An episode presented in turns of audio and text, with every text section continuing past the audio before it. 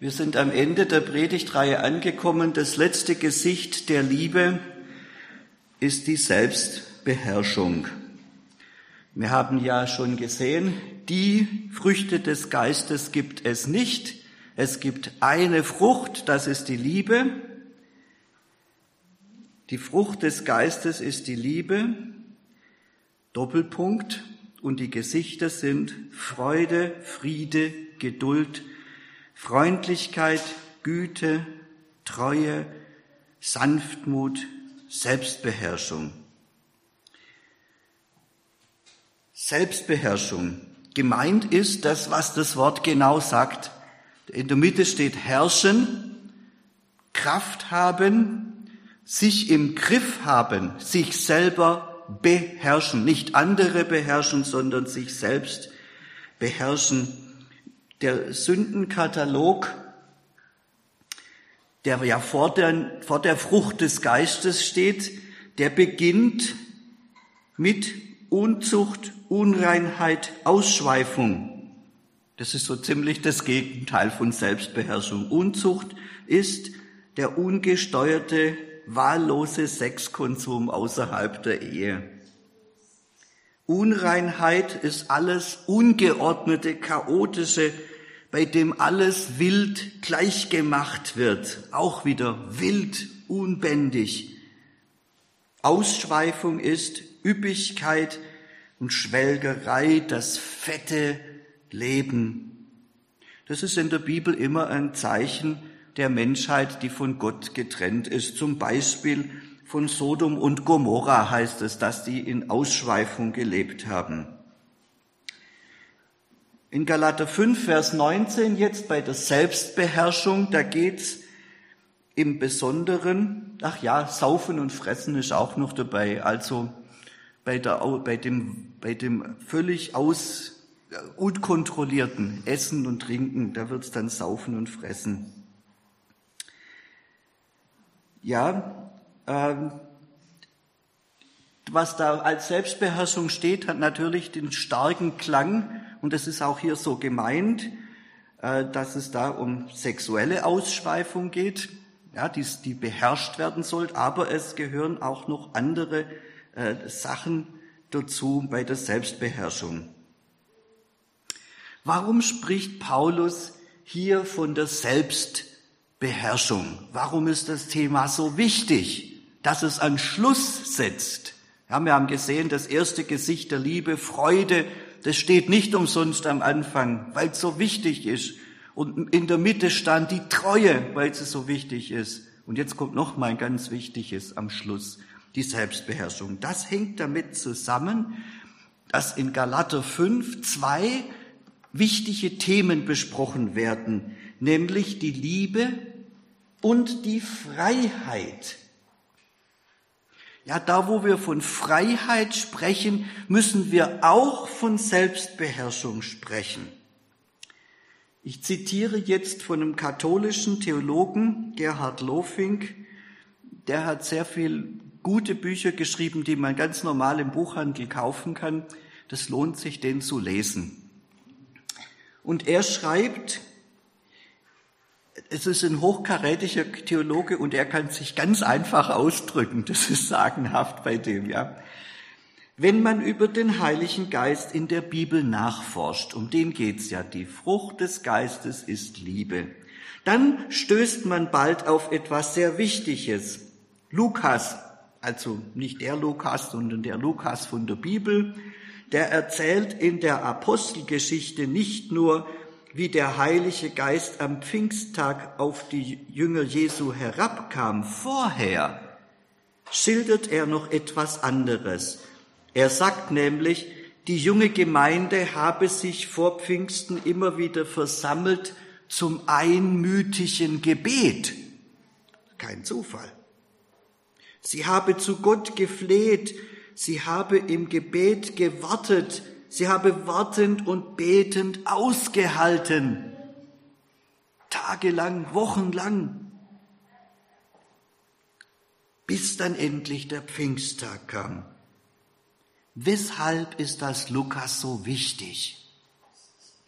Man liest darüber hinweg, Warum gehen dem Pfingsttag diese neun Tage, naja, wie viele Tage auch immer, des Gebets voraus?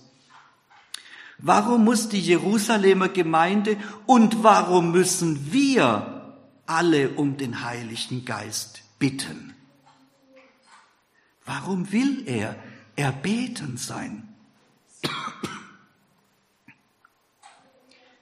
Die Antwort ist ganz einfach. Einfach deshalb, weil der Geist Gottes höchste Freiheit ist.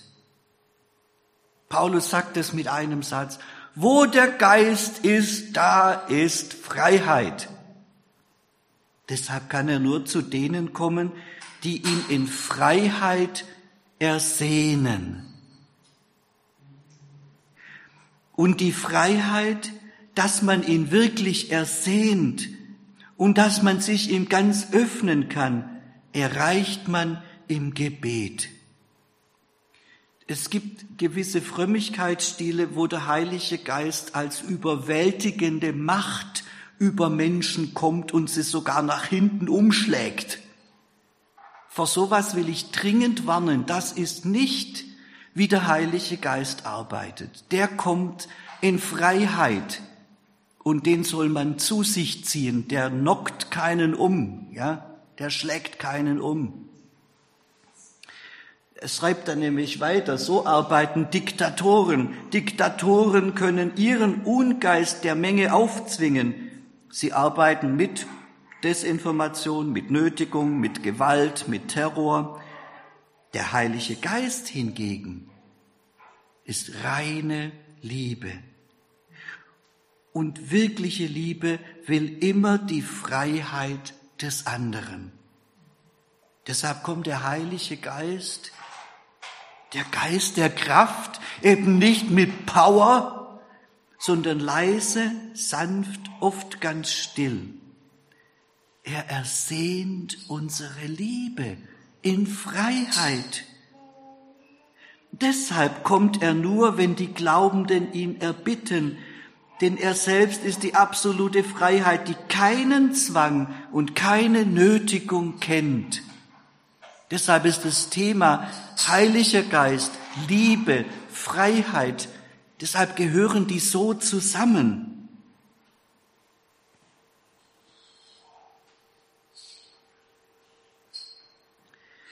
Deshalb, weil das so wichtig ist und weil das so ein hohes Gut ist, muss man die Freiheit dann aber auch schützen.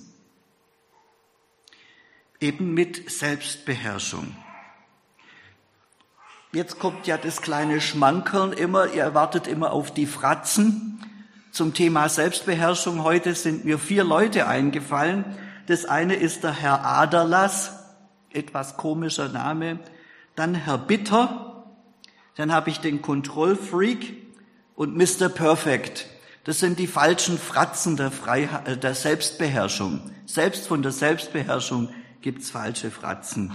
Also wir schauen uns den ersten an, das ist der Herr Aderlass. Das ist ein komischer Name, aber wenn man die Zeitgeschichte während der Zeit von Jesus kennt in Palästina, da weiß man, da gab es eine Gruppe von Pharisäern und die hießen Aderlass-Pharisäer. Da kommt der Name her. Aderlass-Pharisäer. Warum?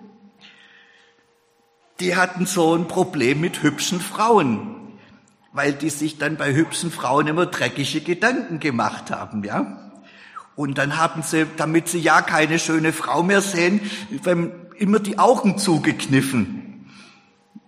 Und wie es so geht, wenn man beim Laufen die Augen zukneift, dann läuft man auch öfters mal gegen die Wand. Das ist, das ist Geschichte, das sind keine Witzle, das ist tatsächlich passiert.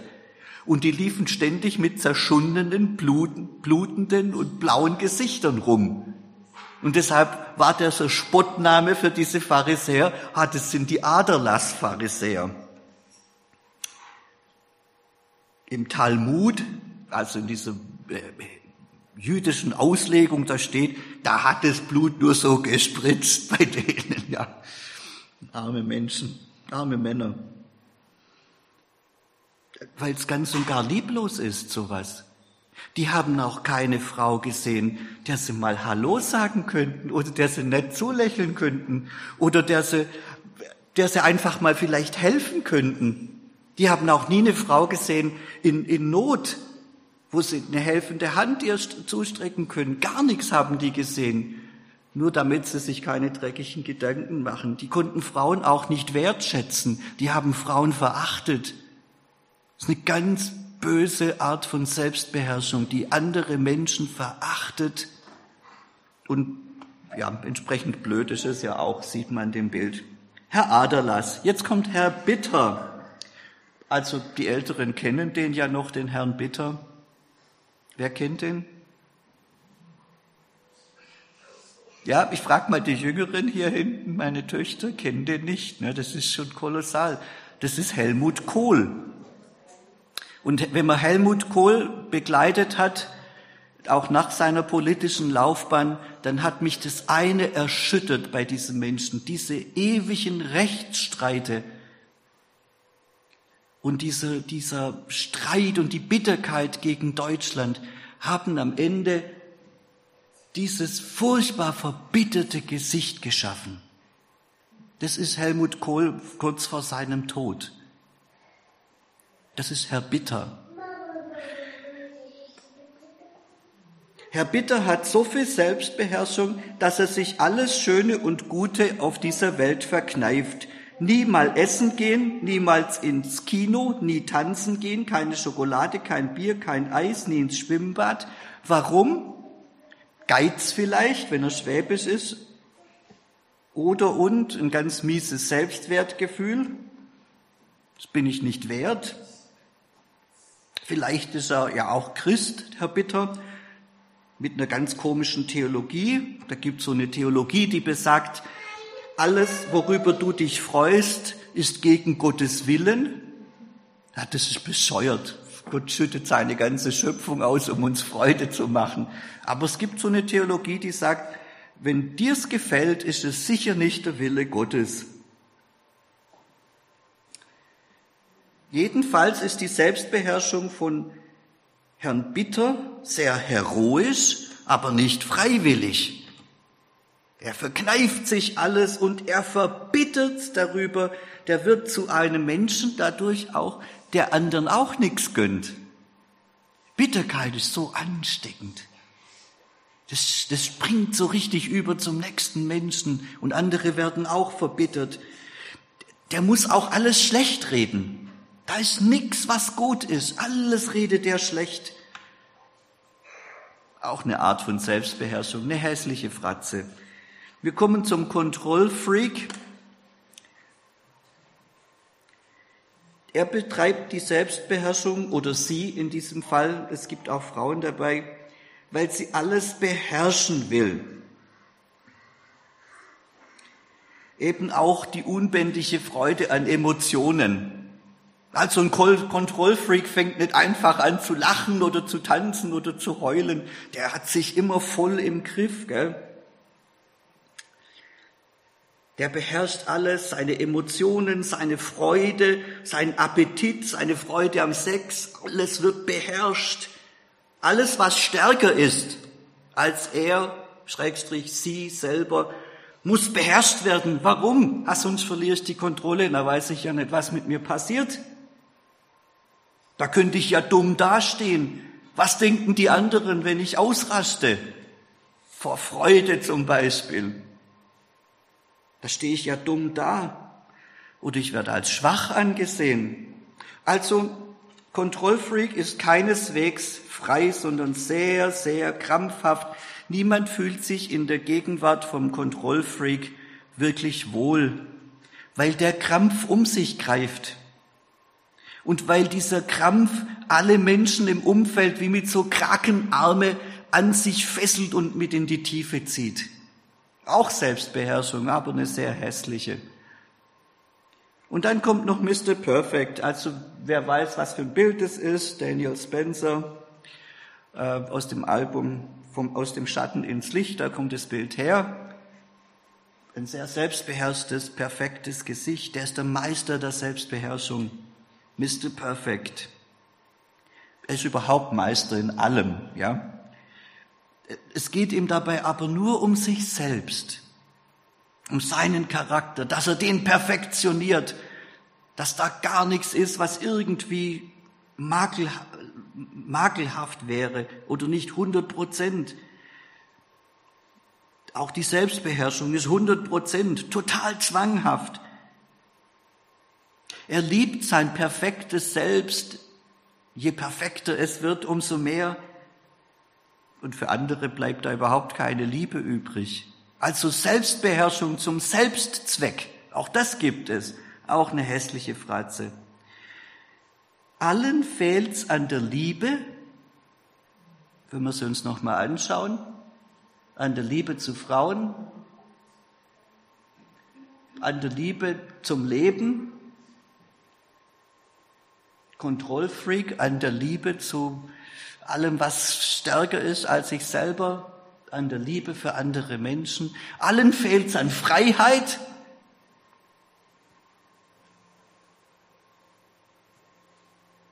Freiheit und Liebe, das ist der Trumpf. Und wer so denkt, dem muss man jetzt auf der anderen Seite auch eine ernste Warnung geben. Auch Freiheit hat ihre Gefahren. Das kommt jetzt vielleicht überraschend. Absolute Freiheit. Ja, schon, aber Freiheit hat ihre Gefahren. Da möchte ich jetzt einen anderen großen Theologen zitieren, den ich immer wieder zitiere, Adolf Schlatter.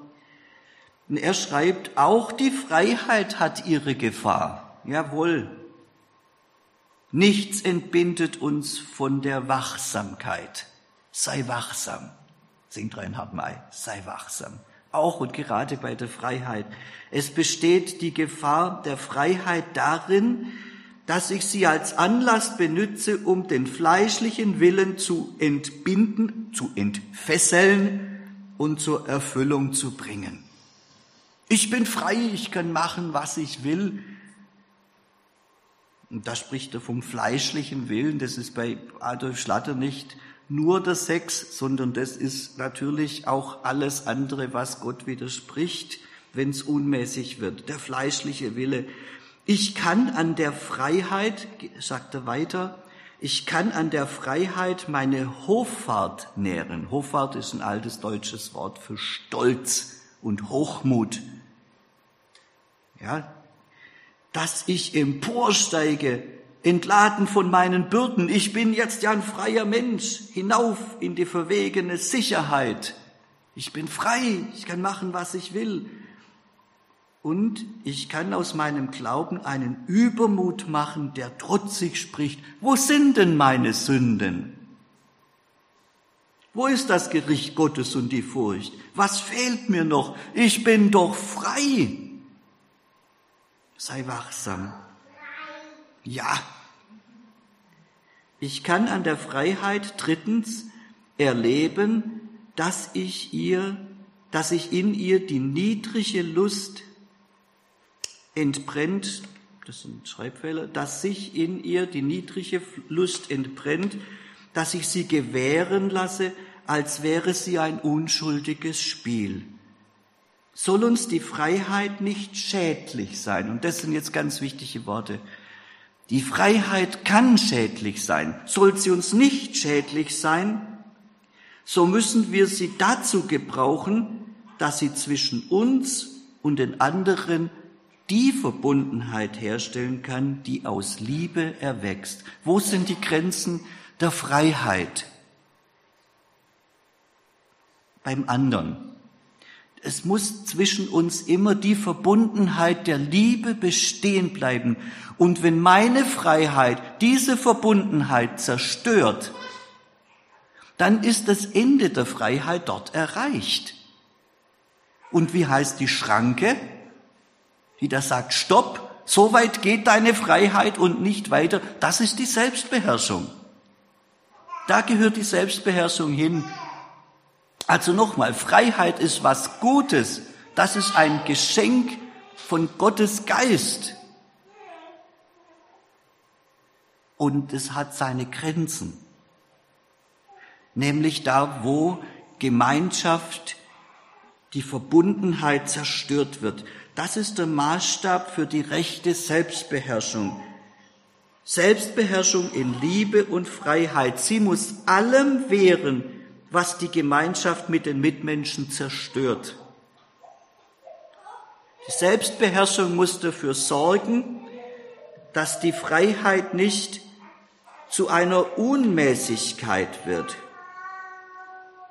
die die Verbundenheit mit den anderen zerstört. Und ich mache jetzt ganz praktische Beispiele. Denn das passiert so schnell, dass ich meine Freiheit auslebe. Freiheit ist ja in Deutschland ein sehr hoher Wert.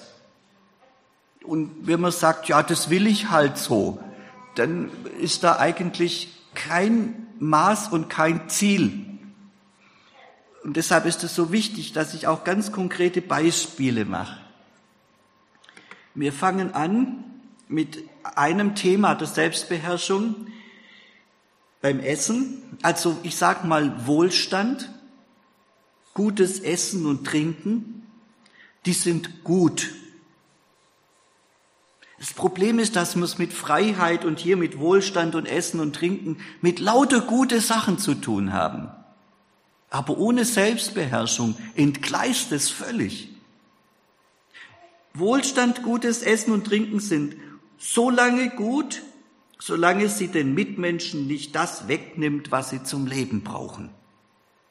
Also mein zu viel an Wohlstand und das zu wenig an Wohlstand bei den anderen der Mangel bei den anderen, das geht nicht. Und es gilt auch länderübergreifend. Wir Deutschen haben unsere Ressourcen, natürlichen Ressourcen, ich denke, im April bereits aufbewahrt, aufgezehrt. Von April bis Dezember nehmen wir den armen Völkern die Ressourcen weg. Und noch schlimmer, wir nehmen sie unseren Kindern weg durch unseren Wohlstand. Wir dürfen diese Ressourcen nicht einfach verbraten, nur weil wir das Geld dazu haben und die Macht. Da ist Selbstbeherrschung angesagt. Das ist ein politisches Thema. Das kann aber sehr konkret auch bei uns im Alltag sein. Was kaufe ich ein? Nur weil ich es einkaufen kann? Oder sage ich mir, ich brauche nur so viel, den Rest spende ich für die anderen, die hungern, für die anderen Christen in Afrika, die auch ums tägliche Brot beten, aber Steine essen müssen, damit der Bauch satt wird. Die beten auch zu Gott. Und wir haben zu viel und sind zu fett zum Teil, ich jedenfalls, und die verhungern. Selbstbeherrschung.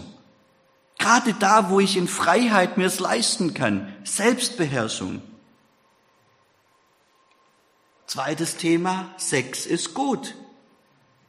Aber wenn der unübermäßige Sexgenuss den Partner über die Grenzen seines oder ihres Willens äh, nötigt, wenn da kein freiwilliges Einverständnis da ist, oder wenn der Sex außerhalb der Ehe die Verbundenheit, die Liebe zwischen Ehepartnern zerstört, dann ist Selbstbeherrschung angesagt.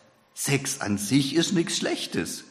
Das ist super gut. Die erste große Gabe von Gott an die Menschheit. Seid fruchtbar mehrt euch. Wie, wie wohl? Ja, klar. Wunderschön. Aber hallo, da ist Selbstbeherrschung angesagt. Das geht nicht einfach wie bei der Evelyn der Wilhelma, gell? Also, ich sag's mal ganz drastisch. Selbstbeherrschung. Anderes Thema. Freude am Erfolg. Freude am Erfolg ist eine gute Sache. Lob bekommen ist eine gute Sache und ich sage mal eine gesunde Portion an Stolz auf gute Arbeit. Das ist eine gute Sache. Aber wenn, das ist eine gute Sache, Elia, richtig. Aber wenn die wenn es zur Angeberei verkommt, wenn ich damit hausieren gehe und es vor mir hertrage und es damit automatisch meinem Mitmenschen Minderwertigkeitsgefühle gibt, oh, der ist toll und ich bin gar nichts, dann zerbricht die Verbundenheit, da kommt da Neid rein in die Beziehung.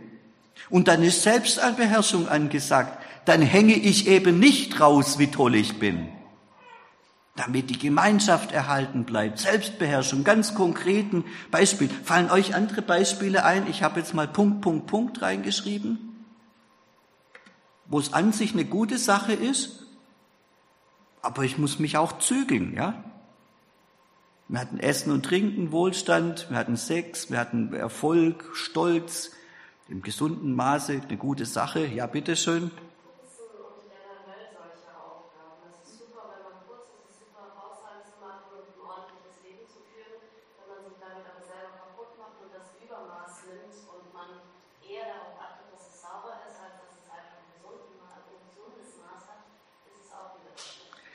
Ich wiederhole es nochmal, äh, putzen, ordentlicher Haushalt, äh, super gut und im Übermaß, wenn man krank wird, wenn es nur noch ums Putzen geht und gar nicht mehr, dass man sich da auch wohlfühlt oder sich andere noch wohlfühlen können, dann ist da eine Grenze erreicht. Überall, wo wir es mit dem Übermaß zu tun haben, ist die Grenze erreicht.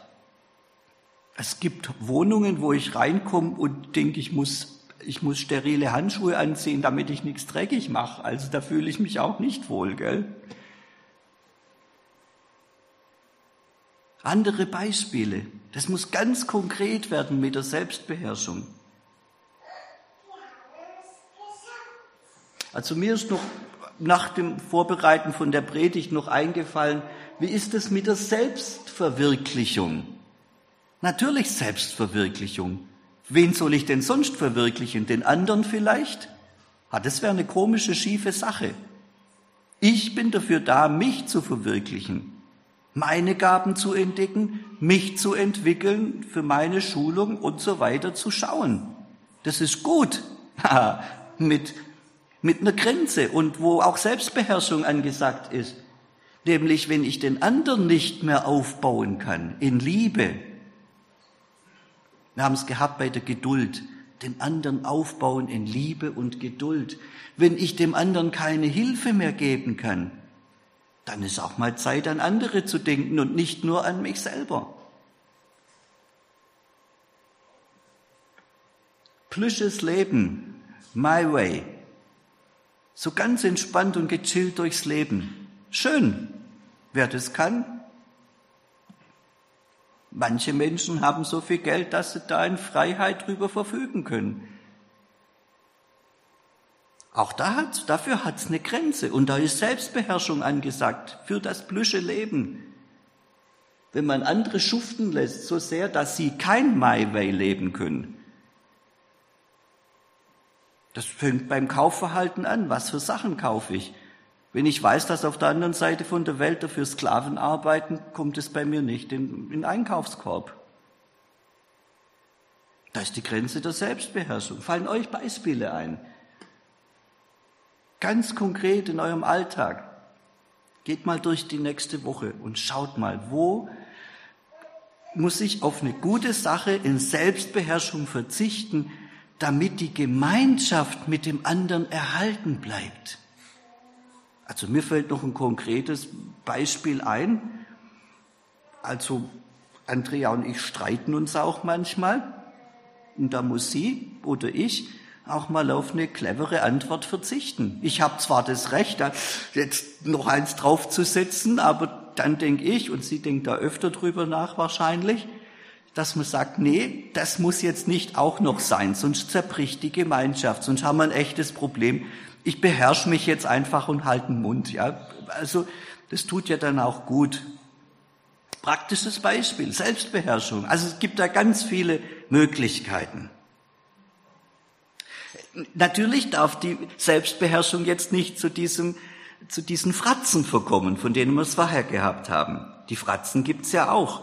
Also wenn man drüber bitter wird, wenn man sich selbst darin verwirklicht, dass man der Bessere ist, der sich beherrscht, ah, dann ist auch falsch, gell? Da braucht's unheimlich viel, um diese Balance zu halten. Da braucht's besonders den Heiligen Geist, den wir erbitten sollen, haben wir gehört. Da braucht seine Leitung und Freiheit. Freiheit findet tatsächlich dort zu ihrem Ziel, wo ich auf meine Freiheit verzichte. Wo ich sage, ich könnte jetzt zwar noch so und so, ich verzichte jetzt, damit die Gemeinschaft nicht zerbricht. Da findet die Freiheit ihr höchstes Ziel und dazu brauche ich Liebe, dazu brauche ich vor allem Weisheit. Wo bremse ich, wo bremse ich nicht?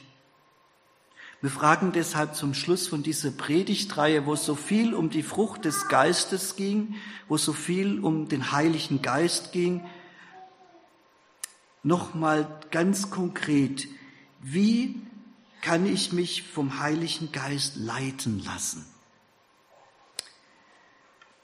Dazu gehen wir in ein anderes, einen anderen Brief von Paulus. Wir fragen erstens, wie lassen wir uns vom Geist Gottes erfüllen? Und zweitens, wie lassen wir uns von ihm regieren? Ganz kurz. Das ist Epheser 5, also Galater 5, Epheser 5, nicht zu verwechseln. Und da beginnt Paulus mit einem Gleichnis. Das Gleichnis heißt, heißt, sauft euch nicht voll Wein, woraus ein unordentlich Wesen folgt. Das hat vielleicht jeder mal erlebt, wenn nicht an sich selbst, dann doch an anderen. Ja, also zu viel Wein und das ist nicht mehr gut. Also das Trinken bis zu einem bestimmten Maß, also vielleicht bis zu einem Maß, ich weiß nicht, das geschieht noch freiwillig. Ich nehme das Glas oder den Krug an den Mund und trinke freiwillig und ab einem bestimmten Punkt übernimmt der Weingeist die Kontrolle und mein Wille ist weggeblasen. Und daraus folgten unordentlich Wesen. Und jetzt, das ist das Gleichnis, gell? Und jetzt sagt Paulus, jetzt lege ich euch das Gleichnis mal aus, nämlich, lasst euch eben auf diese Weise, wie der Weingeist den Menschen kontrolliert, lasst euch so vom Heiligen Geist kontrollieren. Das heißt, so wie ich das Glas Wein oder Bier an den Mund nehme, willentlich, muss ich den Heiligen Geist nehmen. Und irgendwann mal wird er die Kontrolle übernehmen. Lasst euch erfüllen, heißt es. Erfüllen heißt nicht halb voll, ganz voll, wie mit Wasser oder Luft oder so. Wir dürfen uns den Heiligen Geist nicht vorstellen wie, wie eine Substanz, wie ein Ding. Man hat nicht bis da voll mit Heiligem Geist oder bis da voll. Das gibt's nicht. Sondern wie stark bestimmt der mich? Das ist die Frage. Erfüllen. Und da sagt Paulus jetzt, lasst euch erfüllen mit dem Heiligen Geist. Und da steht jetzt kein Punkt wie in unseren Bibelübersetzungen, sondern ein Komma. Wie? Der erste Punkt, wie lassen wir uns vom Geist Gottes erfüllen? Indem wir untereinander mit Psalmen und Lobgesängen und geistlichen Liedern reden. Die Erfüllung mit dem Heiligen Geist geschieht ganz ausdrücklich, nicht zuerst im privaten Kämmerlein, sondern in der Gemeinschaft der Heiligen. Deshalb heißt es im Glaubensbekenntnis, ich glaube an den Heiligen Geist, die heilige christliche Kirche, die, die gehören zusammen. Da, wo wir miteinander beten, miteinander singen, wo einer einen Psalm mitbringt und der andere einen Lobpreis, da werden wir vom Heiligen Geist erfüllt. Das gehört in die Gemeinschaft hinein zuerst. Der Geist Gottes wurde an Pfingsten nicht dem Petrus gegeben, wie er da in seinem Kämmerchen betete, sondern der Gemeinde, wie sie zusammen beteten und darum gebeten haben, gefleht haben, dass der Heilige Geist kommt. Ich denke, wir müssten ganz neu zu einer Gemeinschaft werden, die um den Heiligen Geist bittet. Und dann stimmt natürlich auch das andere vom Persönlichen, indem wir den Herrn in unseren Herzen singen und spielen, heißt es in Epheser 5. Das ist private Anbetung. Öffentliche Anbetung, private Angebung, äh, Anbetung, die müssen sich die Waage halten. Anbetung ist nicht nur hier im Gottesdienst, dies morgen, dies heute Abend, dies morgen früh, dies morgen den ganzen Tag und am Dienstag wieder. Dann probiert's mal aus, wie ihr hier in Gottesdienst kommt, aufgepowert und dann, was das dann ist für eine Explosion. Wir lassen uns vom Geist erfüllen, indem wir Gott, dem Vater, alle Zeit für alles im Namen unseres Herrn Jesus Christus Dank sagen. Probiert's aus. Es funktio funktioniert, ist das falsche Wort. Es ist einfach wahr und so ist es. Dann macht eine Liste, wenn ich nachts mal schlafen kann, kommt nicht oft vor, dann, dann mache ich mal eine Liste für alles, was ich danken kann. Da fange ich bei A an, da fällt mir Andrea ein, gell, und äh, dann B und C und D und da fallen mir lauter Sachen ein, für die ich danken kann. Und dann merke ich, boah, versteht ihr? Dadurch wird man durch, mit dem Heiligen Geist erfüllt. Äh, viertens, indem wir uns einander in der Furcht Christi unterordnen. Jeder ordnet sich dem anderen unter. Jedem ist der andere wichtiger als sich selbst. Jeder schätzt den anderen höher als sich selbst. Jeder schaut nicht nur auf sich, sondern auf das, was dem anderen dient. Das ist der Weg zur Erfüllung mit dem Heiligen Geist. Und jetzt noch ganz kurz die zweite Frage. Wie lassen wir uns jetzt täglich regieren von diesem Geist? Das ist ganz einfach, indem wir gehorchen. Gehorchen kommt von Horchen. Wir sollen auf ihn horchen. Wir sollen beim Beten nicht nur labern wie die Heiden, sagt Jesus, sondern auch hinhören. Horchendes Gebet, so wichtig, dass man sagt, Herr Jesus, jetzt halte ich mal fünf Minuten Mund, jetzt sprich du mal zu mir. Was möchtest du mir sagen? Und dann gehorchen. Jesus sagt, meine Schafe hören meine Stimme. Und ich kenne sie und, jetzt kommt das Gehorchen, sie folgen mir. So lasse ich mich vom Geist Gottes regieren. Ganz einfach. Und mit dem Gehorsam ist es auch eine ganz einfache Sache. Gehorsam heißt aufs Wort sofort. So schlicht ist das. So lassen wir uns vom Geist Gottes regieren. Und dann wächst die Frucht der Liebe und dann kommt es ganz natürlich, auch das, was wir heute gesprochen haben, die Selbstbeherrschung. Amen.